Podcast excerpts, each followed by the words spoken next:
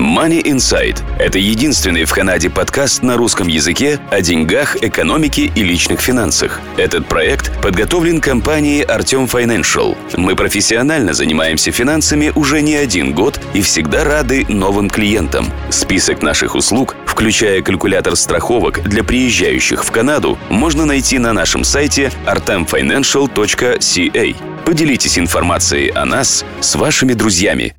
Добрый день, слушатели подкаста Money Insight, вашего подкаста о деньгах, экономике и личных финансах. В студии нахожусь я, Артем Бычков.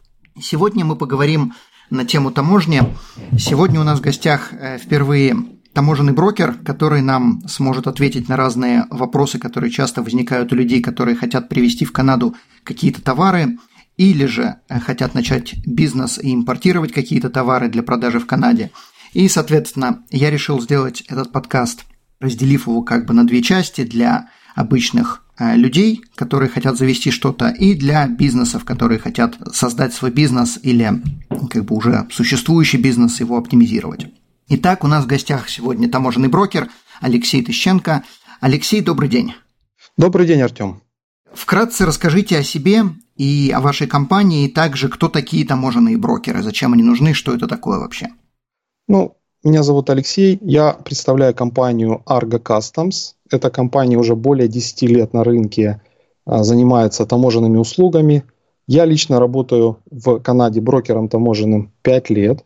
И все эти 5 лет я занимаюсь таможенной очисткой для грузов, которые поступают в Канаду, и грузов, которые экспортируются из Канады на всей территории Канады. У нас у компании есть э, несколько офисов. Головной офис Торонто, также мы представлены еще в некоторых городах крупных, таких как Монреаль, это главные ворота грузов для импорта из Европы. Также Ванкувер, крупнейший порт в Канаде, это главные э, ворота Канады для грузов из Азии. Китай, Корея, ну и так далее, Япония. Угу. Окей. Кто такие таможенные брокеры? Ну, таможенные брокеры – это специалисты, которые работают в, с импортерами либо экспортерами. Наша главная миссия это, или функция, если хотите, это представлять интересы наших клиентов, будь то бизнес-аккаунты, бизнес-грузы, либо частные аккаунты перед таможенными органами Канады. Мы отвечаем за то, э, чтобы информация, которую мы получили от клиента, была абсолютно, эта информация была абсолютно достаточна, и она была достоверной, э, чтобы произвести таможенную очистку с минимальными временными а главное финансовыми затратами для нашего клиента. Угу. Окей. Ну, также вопрос, что такое очистка? Ну, заполнил бумажку типа, заплатил там пошлину и чего здесь такого сложного? То есть, как бы я, понятное дело, утрирую и хочу просто развить эту тему. Что такое вообще вот эта очистка? Что это означает?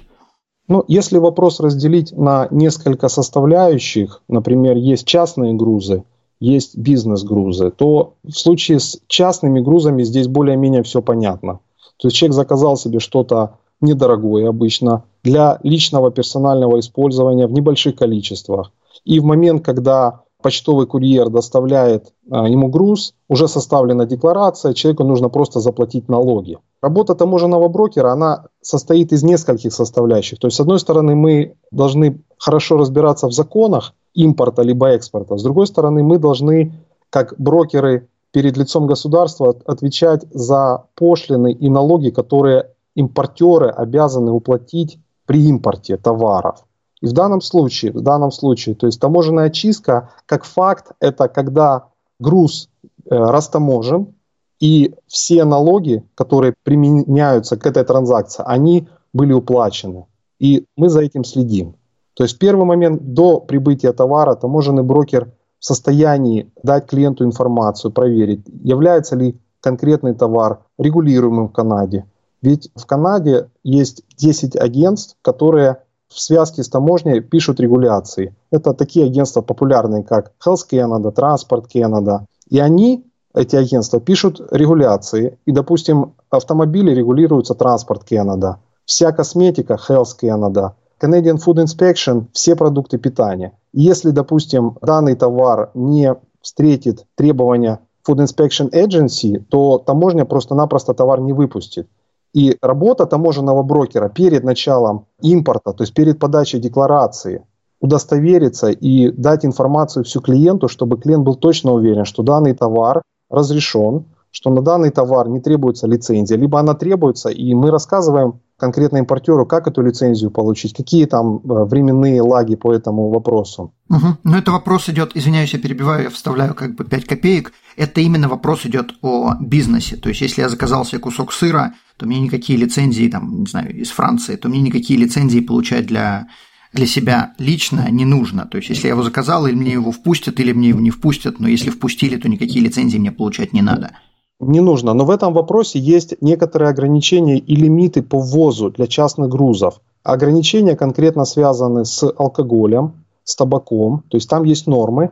Каждый раз, когда мы прилетаем в самолете, мы заполняем таможенную декларацию, все физические лица. И там вопросы, связанные, как долго человек отсутствовал в Канаде, сутки или двое. И там есть лимиты на, на ввоз товаров, которые не нужно декларировать. К примеру, если вы отсутствовали больше, чем сутки, то вы можете завести товара на 200 долларов, к примеру, не более чем на сутки на 200 долларов. То есть все, что свыше, вы обязаны уплатить налоги, импорт такс. Uh-huh. В, в этом и смысл, то есть если говорить про частный аккаунт. Uh-huh. Понятно. Окей. Когда не нужно привлекать таможенного брокера? То есть до сих пор мы говорили, что таможенные брокеры выполняют определенную функцию для заполнения бумаг, но когда он нам вообще не нужен? То есть в каком момент нам даже о нем не, должна прийти мысль о том, чтобы к нему обращаться? Ну, прежде всего, первый сценарий, который возникает в голове, это не нужно привлекать таможенного брокера иммигрантам, которые первый раз въезжают в Канаду, и часто с собой иммигранты везут личные вещи. Я подчеркиваю, здесь важно личные вещи, неважно, они новые либо не новые, но личные вещи. Вещи, которые они не будут использовать для своего бизнеса здесь в Канаде. И иммигрант имеет право после того, как он получил permanent residency, залендился, то в течение первого года он имеет право ввести личных вещей и при этом не заплатить никаких налогов и пошлин. Да, здесь, конечно, нужно соблюдать регуляции других агентств. Например, есть товары, которые вообще запрещены к ввозу, либо регулируются. Но, в принципе, иммигранты обычно с собой везут там, посуду, одежду, мебель, и эти все вещи разрешены в неограниченном количестве для ввоза. Это первый сценарий, когда таможенный брокер не нужен, то есть иммигрант. Второй сценарий – это когда частный груз, и при этом есть некоторые лимиты, когда грузы вообще можно не декларировать. Например, если у вас подарок, то вы можете не декларировать на сумму порядка, одну секунду, значит, если у вас подарок, то на сумму до 60 долларов вы можете не декларировать грузы, которые идут для частных лиц. Это когда посылают его по почте или когда я его с собой привожу из-за границы? В основном, когда посылают по почте, потому что здесь 60 долларов, даже вы когда привозите из-за границу, то вы в любом случае не превышаете максимально допустимый лимит, который нужно декларировать. Там речь про 200 долларов, здесь 60. То есть в основном это по почте. Когда вы получаете подарки, вы можете не декларировать. Но, к сожалению, в этом списке нету табачных изделий, алкоголя, печатной продукции. Дальше такой вариант, что вам не нужно декларировать покупки до 20 долларов. И это очень важно, потому что часто, когда мы покупаем какие-то недорогие вещи на Амазоне, на Алиэкспресс особенно, то товары просто-напросто нам привозят почтовые курьеры, бросают под дверь, либо в ящик, и мы ничего не платим, и никакую декларацию таможенную мы не заполняем как получатели. в этом случае брокер вообще не нужен в принципе. Окей. Okay. Я хочу как бы задать вопрос более детально. 20 долларов, предположим, мы заказали там, неважно, набор ручек, набор карандашей, набор еще чего-то. Каждая эта вещь э, в отдельности стоит до 20 долларов, но в совокупности они превышают 20 долларов. И это считается все вместе 20 долларов или каждая отдельная вещь 20 долларов? Здесь исключительно важным критерием является стоимость товара по инвойсу. Соответственно, если вы заказали 20 ручек и у вас 10 наименований, то у вас будет инвойс на общую сумму 200 долларов. То в этом случае вы заплатите налоги с разницы 200 минус 20. Если это были у вас просто покупки, почтовое отправление, но если это были подарки, кто-то вам из Америки либо из Европы отправил там на Новый год подарки, то вы заплатите 200 минус 60. Окей. Okay. А как вообще считаются вот эти вот 60 долларов, если, предположим, отправляют из бывшего Советского Союза, там, не знаю, книжки отправили или что-то отправили, как вообще посчитать, сколько это стоило, если покупалось это в рублях, гривнах или еще какой-то другой валюте? Дело в том, что мы как брокеры используем дату отправки как единственный легальный инструмент для расчета курса. То есть канадский банк ежедневно для основных валют распространяет информацию канадского доллара к рублю, канадского доллара к иене, гривне и так далее. И поэтому мы всегда, зная, когда груз уехал, мы называем это date of direct shipment, мы можем спокойно проверить именно эту дату по правилам таможенного кодекса мы должны использовать. Окей, okay. а как, предположим, посчитать, на основании чего вот эти 60 долларов? Предположим, курс нам понятен, предположим, отправили книги, там самое простое. Э, родители отправили нам подарок из книг, э, чемодан, состоящий из 50 килограмм, э, они заявляют, что это стоит меньше 60 долларов. Как вообще таможня будет считать 60, 50, 130? В этой ситуации, если родители заявляют и есть на это факт подтверждающий. То есть перевозчик, есть правила таможенного декларирования, есть правила перевозок. Они примерно одинаковые для всех стран. То есть в данном случае, если ваши родители использовали какого-то перевозчика, почтового курьера, назовем FedEx, и в момент отправки забора груза, например, в Москве, то ваши родители должны были заполнить ну, такую своего рода спецификацию, описание товара. Это может быть на русском, там, английском, украинском языке. И там используется оценочная стоимость товаров. И правила таможен, они говорят, пожалуйста, опишите, как вы думаете, сколько этот товар стоит. И родители, к примеру, каждую книгу, к примеру, оценили в 1 доллар. Если итого будет до 60 долларов, тогда никаких вопросов у таможни нету. То есть почтовый перевозчик, он в своей базе как перевозчик, он отчитывается перед таможней, что будет возиться в Канаду определенный товар до 60 долларов. И этот товар автоматически выпадает из ну, как бы условного декларирования, когда нужно его декларировать, когда нужно с него платить налоги. То есть в этом случае перевозчик имеет инструмент, чтобы уведомить таможню о стоимости товара. А дальше, в зависимости от стоимости товара, уже таможня определяет, нужно этот конкретный товар декларировать или нет. И если, к примеру, у вас груз оказался там на 500 долларов по факту, хотя вы не рассчитывали. Ну, к примеру, родители отправили, но потом заполнили декларацию, оказалось, что больше, а вы на это не рассчитывали, то потом этот перевозчик FedEx или DHL приедет, и вы вместе с курьером должны будете оплатить э, налоги, которые будут прикладываться уже ну, таможенной декларации к вашей коробке по факту. Понятно. Окей. Тогда следующий вопрос. Какие преимущества работы с таможенным брокером то есть я понимаю, что это, наверное, экономия времени. Не я буду заполнять эти бумаги, а таможенный брокер. Но какие еще, если какие-то есть, помимо? Ну, как я уже говорил, в Канаде 10 агентств. Они постоянно выпускают какие-то обновления, нотисы.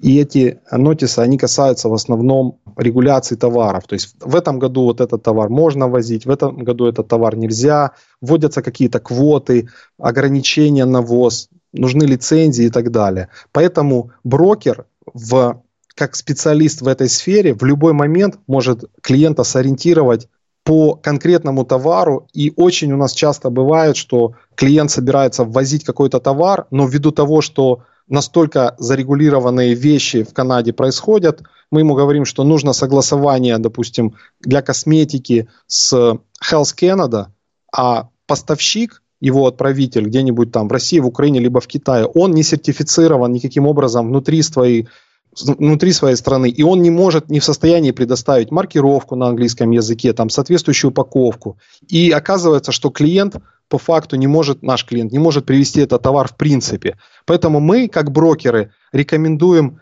прежде всего, перед тем, как начинать какой-то бизнес-проект, обязательно связаться с брокером, либо изучить информацию, если достаточно владений и понимания о продукте, знаний. Пойти в интернет, просто почитать, посмотреть информацию. Если есть какие-то вопросы невыясненные, лучше связаться с брокером, и брокер скажет, что какая конкретно, например, ситуация именно с этим товаром. Приведу просто простой пример, допустим, сыры из Европы. Все просто, маркировка, там никаких вопросов. Но на сыры 245% дьюти. Ух, да, почему у нас так мало сыров из Европы? Потому что очень высокий дьюти. А если они есть, в основном в русских магазинах, они очень дорогие. Потому что дьюти высокие. Вот. Но, но клиент, не зная этого, он может затеять этот бизнес-проект, а груз приедет и придется его растамаживать, либо отправлять назад. То есть мы об этом говорим. Также мы клиентам очень внимательно объясняем, обращайте внимание на маркировку, на упаковку. Потому что это важный момент, и эти вещи тоже регулируются. Если вы, например, возите текстиль, либо одежду, либо обувь, там обязательно должна быть определенная маркировка. И очень часто товары, которые сделаны вручную, либо сделаны какими-то ну, небольшими организациями, которые не представлены и не работают на экспорт, они эти вопросы пропускают. А канадская таможня, она следит за этим очень строго, и в момент, если груз пошел на экзамен, эта ситуация возникает, то, может быть, refuse entry могут заставить клиента именно на складе маркировать. То есть возникает куча вопросов, а все по факту выливается в большие финансовые затраты импортера, который, если он только начинает проект, он не рассчитывал на это все. Понятно. То есть в первую очередь, прежде чем мы решили открыть какой-то бизнес и ввозить сюда что-то, надо вначале связаться с таможенным брокером и все точно определить, можно, нельзя, как это, сколько будет стоить и так далее. Да, да, то есть в момент импорта на любой практически товар есть дьюти, есть таксы, разные формулы, разные схемы. В зависимости от страны происхождения, в зависимости откуда идет поставка, может быть пошлина, а может быть не быть на этот товар. У Канады так сложилось исторически, с большинством развитых стран есть соглашение о беспошлиной торговле. Эти страны США, Мексика, все страны Европейского Союза, Япония, Израиль, Южная Корея. Но, к сожалению, там нет Китая. И поэтому, поэтому один и тот же товар, произведенный в Америке и ввезенный сюда беспошлиный, может оказаться более выгодным, чем если ввести тот же самый товар из Китая, но там будет, например, пошлина. Это именно произведенный в Америке или э, тот, который находится в Америке? То есть у меня сразу возник вопрос, а если это завести из Китая в Америку, а потом из Америки сюда? К сожалению, такая схема не работает, потому что у каждого товара есть страна происхождения. И товар, сделанный в Китае, но ввезенный в США, он все равно остается товаром, который сделан в Китае. Понятно. То есть там вопрос, где сделано. Да, это очень важный момент, и таможня за этим очень строго следит, потому что от, от этого, э, во-первых, ну как бы учет товаров, которые въезжают в страну, статистика. И с другой стороны, это налоги. Для этого и вводятся налоговые пошлины, преференции для некоторых стран, таких как США, там Европейский Союз, но при этом категорически не вводятся ни, ни, никакие действия не предпринимаются, чтобы уменьшить пошлину, либо вообще ее убрать, для, к примеру, для Китая, потому что весь недорогой импорт идет именно из Китая. Ну, понятно, это самая популярная фраза во всем мире, это состоящая из трех слов, это сделано в Китае. Тогда вопрос, предположим, человек хочет сюда э, открыть бизнес по импортированию валенок из Финляндии, то есть тогда никаких это как пример просто гипотетически, то есть у меня нету никого, кто бы такое делал, это мне просто в голову сейчас забрело. Я хочу открыть бизнес по импорту валенок из Финляндии, сделано они там хорошо, то есть, соответственно, в таком случае они принадлежат Европейскому Союзу, и, соответственно, валенки не будут облагаться никакими налогами здесь, если я их сюда буду завозить и продавать. Да, все верно, но вы должны в этом случае вести в данном случае валенки из Европейского Союза, из любой страны Европейского Союза, и тогда не будет пошлины. Но хочу отдельно подчеркнуть, что в момент импорта импортеры платят не только пошлину, но и импорт-такс, либо GST 5%.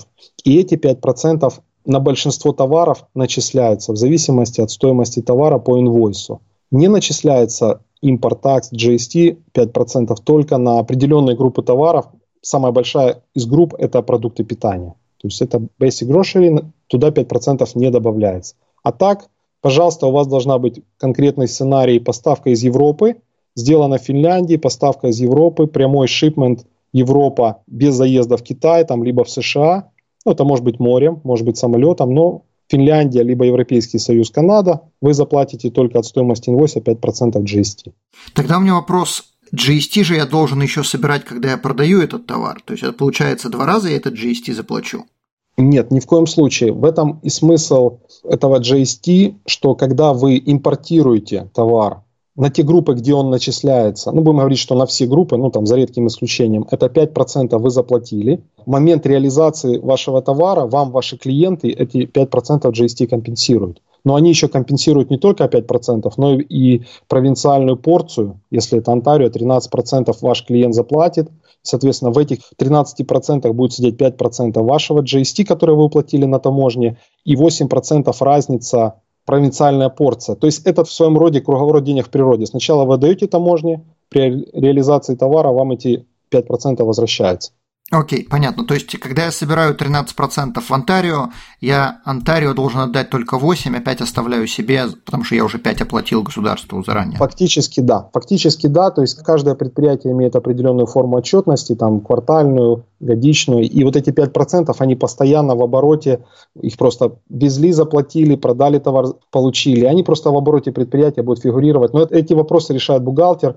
Но по большому счету вы эти деньги просто замораживаете на определенный момент. То То есть ну, вы их не тратите, вы их в любом случае, они у вас будут на счету. Но тогда вопрос, завожу-то я и плачу 5% от стоимости, предположим, там я валенки купил за 10 евро, не суть важно, сколько 5% я плачу от этих 10 евро, но продаю-то я их не за 10, продавать-то я их могу и за 100. То есть получается, как тогда считается эти 5% от чего? Потом, э, допустим, вы завезли, давайте для упрощения, все перейдем в канадские доллары. Вы завезли товар за, примеру, за 10 канадских долларов, вы заплатили 5%, и это деньги условно списали с вашего счета. Потом, когда вы продаете товар по 1000 долларов, вы выставляете 13% HST, либо мож, можно проще в Альберте 5% только. И, соответственно, вам эти деньги возвращаются. Но бухгалтер, видя, сколько вы заплатили, потому что эти налоги – это ваша расходная часть, а ваши продажи – это ваш приход денег. И они будут просто делать разницу, баланс. И видеть, сколько денег вы заплатили, сколько денег вы получили. И вот эта разница, она будет просто калькулироваться. Понятно. То есть э, просто большую часть, то, что мне переплатили, я должен отдать государству, а то, что я уже государству отдал, я просто оставляю себе. Вероятно так, да. Понятно. Окей, хорошо. Тогда у меня вопрос по поводу э, обычных обывателей. Не по поводу бизнеса, а по поводу самых обычных людей. Предположим, я хочу завести что-то из-за границы для себя, скажем, две категории, которые часто фигурируют. Я хочу привезти себе собаку из России или же машину из Америки. Как это будет работать в таком случае? Можно завозить, нельзя завозить, какие будут э, налоги, как это вообще все работает? Смотрите, с автомобилями все очень э, строго и зарегулировано транспорт Канада. Для автомобилей непосредственно из США, которые возятся из США, нет ограничений для ввоза. Если мы говорим про легковые автомобили, которые возятся частными лицами, ограничений нет. Но если этот автомобиль может быть сделан в США, но после этого был продан там либо в Китай, либо в Европу, либо еще куда-то, и потом он заезжает в Канаду, и этот автомобиль моложе, чем 15 лет, то такой тип автомобиля не разрешен для импорта вообще. То есть транспорт Канада, регуляция прописаны все сценарии, когда можно возить автомобили, когда нельзя и какие автомобили. И в данном случае, что любой автомобиль, который старше 15 лет, его можно привезти из любой части мира. Неважно, это Америка, либо Европа, либо Азия и так далее. То есть все, что старше 15 лет, пожалуйста, возите. И у нас много клиентов, которые возят какие-то коллекционные автомобили там из Италии, из Германии, Мерседесы. И этот бизнес, он очень хорошо стоит и себя хорошо чувствует и процветает. То, что касается автомобилей из Америки, можно возить любой автомобиль, но это должна быть автомобиль, который заезжает из Америки. В этом случае что происходит? То есть, если автомобиль сделан на территории Северной Америки, то есть часто бывает, что автомобиль сделан в Канаде, но потом поехал в Америку, то есть продавец заполняет момент отправки автомобиля, предоставляет нафту, Э, соглашение о беспошлиной торговле, и тогда импортер, в данном случае клиент, получатель автомобиля, он платит только провинциальные таксы от стоимости покупки. То есть, если он, к примеру, купил автомобиль за 1000 долларов в Америке, тогда он заплатит 13% от его стоимости, и это будет его максимум, который он должен был заплатить именно таможне. Но если, если он э, сделан, допустим, где-нибудь не в Северной Америке, но это при этом автомобиль, который ездил по территории Америки, он, к примеру, увезли его из Германии, но потом э, его там сертифицировали, и он там 10 лет катался по, по Америке. То есть не вопрос, такие автомобили можно возить. Но тогда нужно заплатить еще пошлину 6,1% от стоимости и плюс еще провинциальные налоги. То есть в, в этом случае импорт будет более дорогой автомобиля, который не сделан на территории Северной Америки. Но это все нужно просто просчитывать. Но к этому еще делу добавляются налоги определенные в виде регистрации автомобиля. И на сегодня это около 400 долларов. Транспорт Канада берет за регистрацию автомобиля уже в своих офисах, когда человек идет получать номерные знаки и ставить машину на учет. Угу. Насколько это просто вообще сделать? Предположим, человек поехал на границу, нашел там какой-то дилершип в Америке, увидел красивый автомобиль, который стоит там на 30 тысяч дешевле, чем в Канаде. Э, имеет ли вообще это смысл, насколько это быстро, или это там надо на неделю поселиться, чтобы всем этим заняться и перевести машину сюда? Смотрите, ну, любая операция имеет смысл, если она экономически выгодна. То есть каждый клиент в своей ситуации должен оценивать свои финансовые и временные риски. В данном случае правила декларирования автомобилей таковы, что перед тем, как автомобиль въедет э, в Канаду и будет здесь растаможен физически, этот автомобиль должен по правилам экспортно, тут еще заполняется экспортная процедура 72 часа для автомобилей. И в этой ситуации сначала, то есть тот человек, который собирается поехать и забрать автомобиль и через день въехать в Канаду, у него так не получится. То есть авто, он сначала должен поехать, эти все документы брокер должен подготовить, отправить на американскую сторону, получить разрешение со стороны Америки. И после этого, когда пройдет 72 часа, этот автомобиль может выезжать с территории Америки и въезжать в Канаду. В любом случае, мы советуем перед тем, как начинать процесс покупки импорта. Во-первых, посчитать экономику процесса и понять, есть ли экономическая составляющая, потому что курсовая разница сейчас плюс 400 долларов транспорт Канада, плюс могут быть налоги пошлина, плюс э, провинциальные таксы, и экономически это будет не очень выгодно. Но если человек согласен, то, в принципе, имея в запасе примерно неделю на этот весь процесс, его можно организовать, и брокер может ну, как бы этот процесс от начала до конца провести. Может ли это сделать сам человек? Технически, конечно, может, но он должен быть абсолютно осведомлен о том, что есть экспортная часть этого процесса, 72 часа нотис, и есть еще растаможка на канадской стороне. Если э, шаг за шагом совершать этот процесс правильно, то никаких проблем, конечно, можно сделать. Окей. Okay. Будет ли какая-то разница между поддержанным автомобилем, если я покупаю участника в Америке, или если я нашел какой-то дилершип и хочу там купить новую, абсолютно новую машину? С точки зрения таможенного декларирования никакой разницы. То есть те же самые 72 часа для американской стороны и та же самая процедура растаможки для нового автомобиля либо для бывшего употребления. Разницы физически никакой нет. Процедура одинаковая для, и для брокера, и если, допустим, человек решил сам этот автомобиль перегнать, и он собрался уведомить и CBP, американскую таможню, и растаможить самостоятельно лично в Канаде, то процедура будет одинаковая. Единственное, хочу сразу сказать, что многие часто пропускают экспортное декларирование, потому что оно где-то формально, с точки зрения автомобилей, выехал, человек заехал в Канаду и здесь его растаможил. Канадская таможня, она не следит и не отлавливает всех тех водителей, которые въезжают в Канаду из Америки и пытаются автомобиль растаможить но автомобиль физически выехал с территории Америки, но он не был задекларирован для экспорта. В случае, если автомобиль, который нарушил эту процедуру, едет в Америку, будет огромный штраф вплоть до изъятия автомобиля. То есть нарушается процедура. Понятно. То есть надо заполнять полностью все бумаги и знать, что заполнять. Да, да. Это очень такой, знаете, непростой процесс, и его постоянно пытаются как мы говорим, диджитализировать, его постоянно обновляют, и сейчас добавляется в каждом порту там специальные офицеры, есть уже, раньше мы отправляли оригиналы документов, сейчас достаточно отправить на email, либо на факс, Часто бывает такое, что мы отправляем пакет документов, они его по своей базе проверяют и делают refuse exit, потому что этот автомобиль может быть финансинг, может быть, с него не сняты ограничения банком, может быть, еще какие-то вопросы. То есть в этой ситуации, конечно же, это может сделать и сам клиент, пройти эту процедуру. Но в случае с покупкой автомобиля здесь очень много рисков, которые впоследствии могут выйти клиенту не очень приятным местом. Окей, okay. а сколько стоит то есть мы потом сейчас подойдем чуть попозже к э, стоимости услуг. Но вот по поводу автомобиля мне интересно, сколько стоит такая услуга, чтобы люди вообще представляли, насколько целесообразно искать автомобили в Америке. То есть сколько стоит услуга брокера? Мы как брокеры берем 200 долларов плюс такс.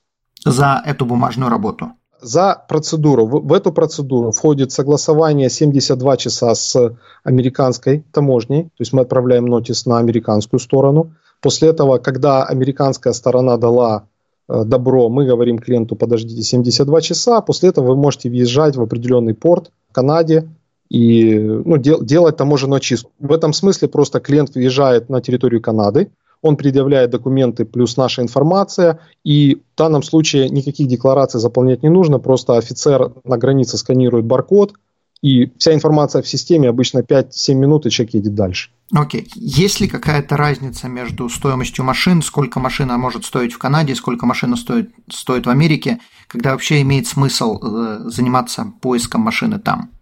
То есть там, предположим, 5, 7, 10, 15, 20 тысяч, когда это реально э, нужно делать такой прямо физической таблички нету.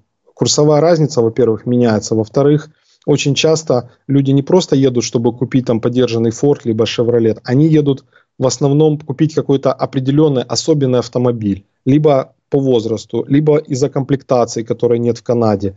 Поэтому здесь нету каких-то очень таких простых э, рецептов, когда нужно покупать автомобиль в, э, в Америке и почему его именно этот автомобиль нужно купить. Но я точно знаю, что когда человек считает экономику, и у него экономика сходится, в этом есть смысл, люди обычно берут и покупают. В этом смысле никаких проблем нет. То есть это все э, не то, чтобы звучит сложно. Сам процесс, он просто очень сильно регламентирован, потому что автомобили, канадская сторона, американская, они следят за перетоком автомобилей. Ну, это, видимо, связано с угоном, там еще с чем-то. Поэтому процедура достаточно зарегулирована. Но сам процесс не, не настолько прямо сложный, чтобы его нельзя было пройти, либо этого можно было бояться. Окей. Okay.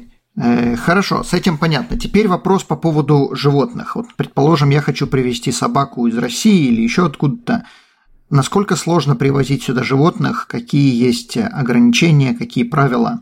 Ну, то, что касается животных, смотрите, ситуация здесь немножко другая. Животных, животных можно привозить и нужно привозить, и многие этим занимаются. Но в этой ситуации, если вы сами себе привозите животного, любое, ну домашнее, мы говорим про, про домашние животные, то вам, вам брокер в принципе не нужен, потому что животное прилетает с оригиналами документов, и тот человек, который является ну, либо получателем, либо курьером этого животного, он просто оригиналы документов предъявляет непосредственно в порту прибытия, и с этими оригиналами документов животное просто выпуск... ну, формально растамаживает и выпускает э, таможня уже в свободный оборот, без каких-либо проблем. То есть в этой ситуации брокер в принципе не нужен. Мы иногда, когда нам, к нам обращаются клиенты, мы помогаем с информацией, какие нужны справки, какие документы нужны, но это все формальное сопровождение процесса, это не, ну как бы мы не участвуем в процессе растаможки животных, в принципе.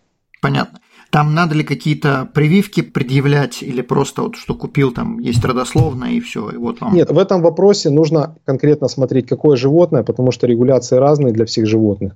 Плюс страна, откуда это животное летит. Плюс есть еще регуляции внутри Канады. Если это, допустим, животное безродословное, то к нему определенные требования. Если это животное с родословной, то нужны, ну, грубо говоря, паспорта его родителей, его прародителей и так далее. Поэтому регуляции нужно проверять и по стране исхода, то есть та страна, откуда пытаются ввести, и именно уже по Канаде. Угу.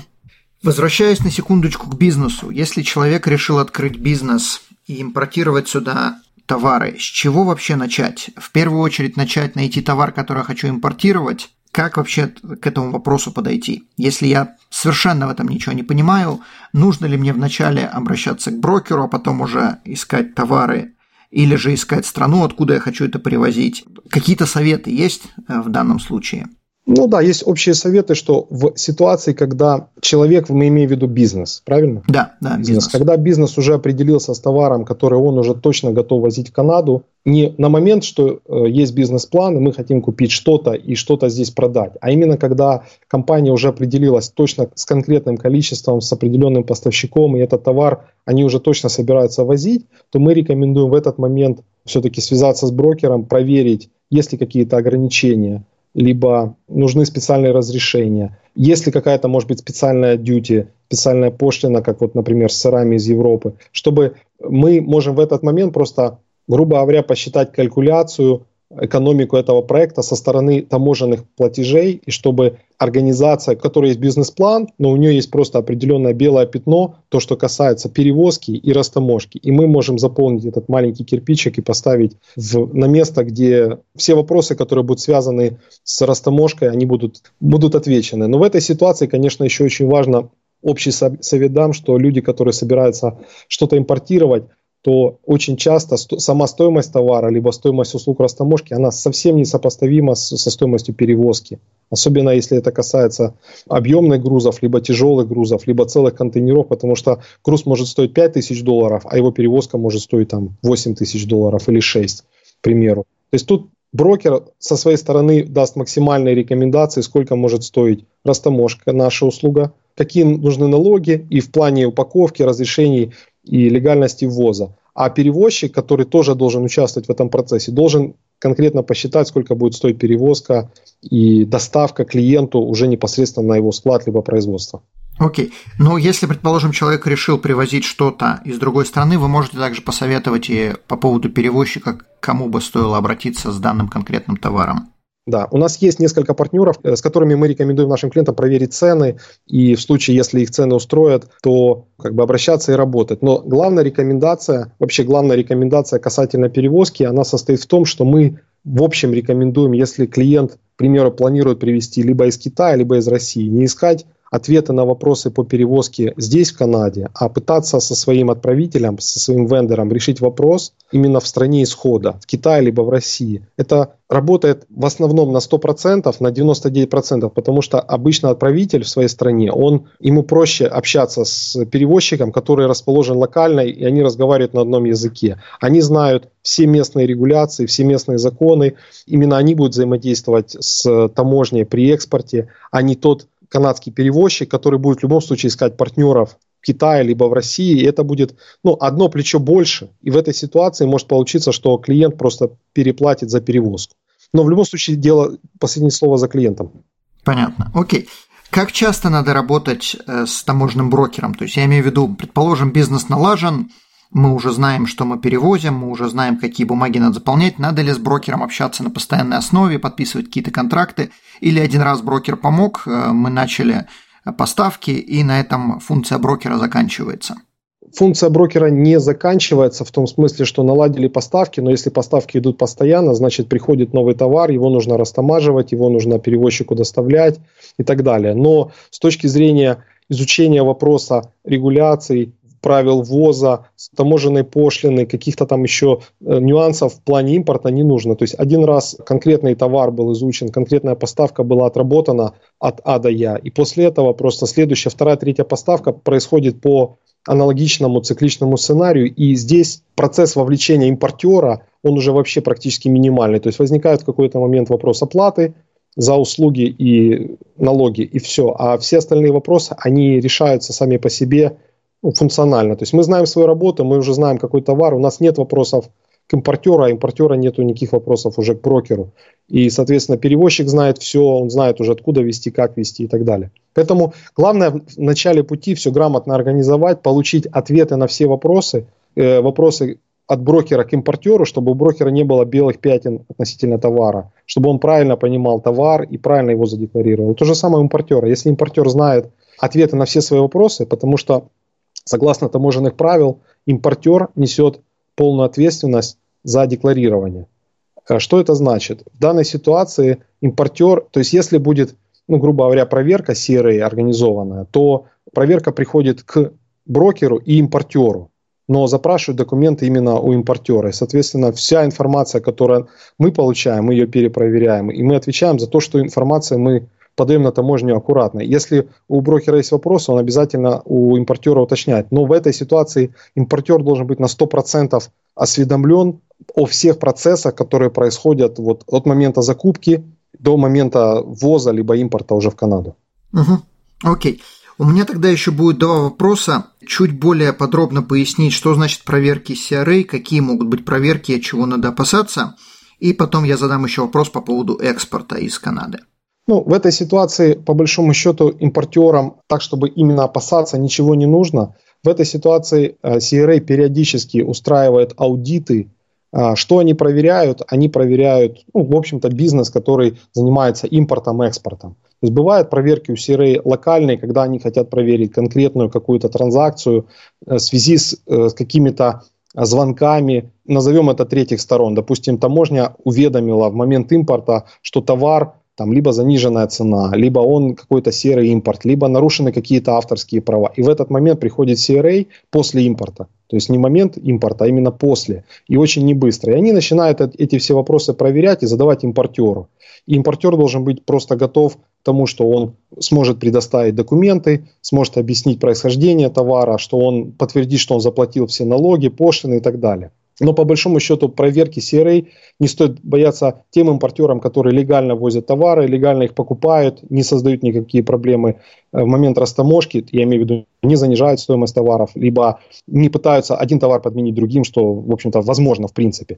То есть, если у брокера есть подозрение о том, что здесь цена занижена, мы никоим образом не уведомляем таможню. Здесь важный момент. То есть мы не взаимодействуем с таможней либо CRA на предмет серого импорта. Но в этой ситуации мы просто э, уведомляем импортера и озвучиваем суммы штрафов, которые начинаются от 10 тысяч долларов, и сразу же считаем правильным давать импортеру такие сигналы, что не стоит предпринимать какие-то действия по обману контролирующих органов. Угу. Окей, хорошо. И последний вопрос по поводу экспорта из Канады. Если человек решил, неважно чего там, мебель производить в Канаде и продавать ее за границу, или же природные ресурсы, рубим деревья, наняли дровосеков, отправили их всех в Альберту и нарубили достаточно, теперь хотим отправить всю эту древесину куда-то еще. Как работает экспорт, чем таможенные брокеры в данном вопросе могут помочь? Смотрите, таможенный брокер э, в данном случае нужно экспорт разделять на два вопроса. В какую страну будет экспорт и какая его стоимость. Если экспорт э, намечается в США, то вообще никаких деклараций экспортных не делается. И в этой ситуации брокер абсолютно не нужен ни, вообще. Если же экспорт, например, делается в страны Европы, тогда в случае стоимости товара до 2000 экспортная декларация не нужна. До 2000 за штуку или за весь вообще контейнер? По инвойсу. Все по инвойсу. Общая стоимость партии, назовем это. Суммарно, окей. Суммарно, да, общая. Да. Если же стоимость более 2000, тогда экспортная декларация делается. Но в момент отправки товара, экспорта, импортер государству никаких платежей делать не должен, никаких GST, ничего. Но экспортная декларация обязательно, потому что потом, ну, это вопросы бухгалтерские, возникают вопросы, опять же, компенсирования там своих GST, которые он оплатил ранее и так далее. Но здесь есть нюанс такой, что сумма 2000, она звучит как постулат, но для товаров, которые идут не в Америку, а все другие страны, есть группа товаров, которая регулируется вот этими 10 агентствами. И, скажем так, процентов 90 товаров регулируются. И поэтому 2000 это хорошо, но может оказаться так, что стоимость отправки 100 долларов, но товар регулируется. И в этой ситуации экспортная декларация нужна. И получается так, что перевозчик со своей стороны в момент экспорта, к примеру, едет товар на 1000 долларов, он обязан уведомить, они со своей, со своей стороны уведомляют, они не уведомляют таможню, речь идет о статистике Канады, о том, что едет товар, и если в базе статистики Канады этот товар регулируется, значит экспорт не разрешается и требует делать экспортную декларацию. Поэтому нужно опять же, если вы собираетесь экспортировать товар и ваша страна не США, проверить с брокером, нужна ли экспортная декларация, и в случае, если она нужна, мы обязательно поможем ее сделать. Угу, понятно, окей. И теперь, хотя я сказал, что экспорт будет последний вопрос, вопрос по поводу оплаты. Сколько стоят услуги брокеров? Это будет процент, это будет э, там, по часам? Как это считается? У каждой компании есть своя стратегия финансовая, и здесь многие компании считают процент от стоимости товара. Некоторые компании для себя приняли золотым правилом считать э, какой-то flat rate, фиксированную сумму, там, к примеру, от какой-то суммы, к примеру, мы говорим 2000, и все, что от 2000 идет какой-то flat rate. То есть здесь нету какого-то золотого стандарта, как правильно начислять. И, и что является наиболее успешным для того, чтобы эта бизнес-стратегия принесла успех. Я могу точно сказать, как у нас применяется. Мы применяем 5 разных сценариев в зависимости от стоимости товара. К примеру, если товар стоит от 10 тысяч долларов, мы берем 1,25% от суммы инвойса, но при этом у нас есть стоп payment 300 долларов. То есть, если вы везете, ввозите товар на там, 100 тысяч долларов, то вы заплатите максимум 300 долларов, даже если вы возите миллион, это золото, к примеру. Но если вы возите товар на 10 долларов, то э, мы берем 15 долларов. Опять же, flat rate. Понятно. Понятно. И это процент от стоимости ввоза, не стоимость, сколько мы будем этот товар продавать, а именно мы везли на 10 тысяч по инвойсу, и вот теперь платим там 1,25 или сколько там будет. Да, конечно. То есть вы, вы, когда ввозите товар, основным документом, который декларирует стоимость, является коммерческий инвойс. Исходя из стоимости инвойса, мы переведенный в канадские доллары, потому что в основном инвойсы не в канадских долларах по курсу, мы берем либо фиксированный flat rate, либо процент. Но это, повторюсь, это наша, наша стратегия. Многие компании берут flat rate, э, и я знаю, что UPS, например, они берут тоже от стоимости, но у них там такие ставки, что люди иногда, импортировав на 200 долларов, могут заплатить 300 долларов UPS, вот, но при этом у них там, к примеру, перевозка бесплатная. То есть каждая компания здесь ищет для себя золотой стандарт, как правильно с их точки зрения организовать этот э, процесс заработка бизнеса. Угу, понятно. Окей, отлично. Алексей, огромное количество информации, большое спасибо. И теперь, соответственно, вопрос, как с вами связаться, с какими вопросами обращаться, и можно ли вообще просто проконсультироваться и заплатить за консультацию, не э, как бы влезая во все контракты, а именно просто получить э, какой-то совет? Хороший вопрос. Ну, прежде всего, сайт компании argocustoms.com.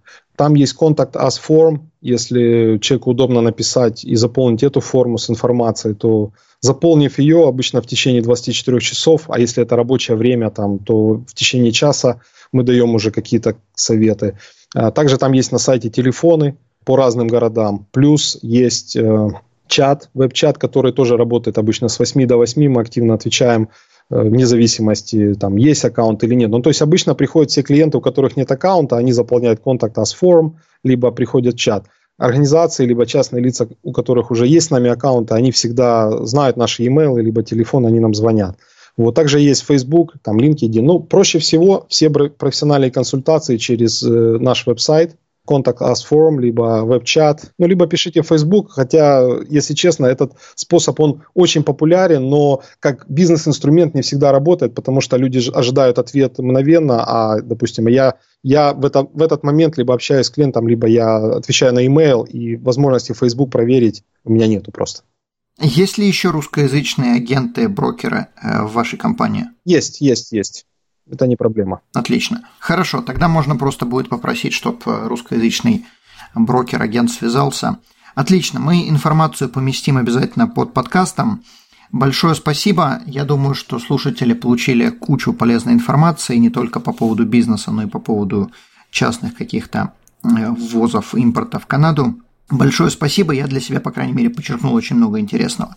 Алексей, еще раз спасибо, здоровья и всего хорошего. Спасибо слушателям э, за то, что слушаете нас. Всего доброго, до свидания. Данный подкаст сделан лишь для вашей информации. Компании, инвестиции, страховые продукты и другие материалы, упомянутые в подкасте, упомянуты лишь для ознакомления и не являются рекомендацией к действию. Так как мы не знаем вашей конкретной ситуации, то мы не можем нести ответственность за ваши действия после прослушивания подкаста. Пожалуйста, обращайтесь к специалистам, если вы не уверены, как поступить. Спасибо, что слушаете нас и не забывайте задавать вопросы.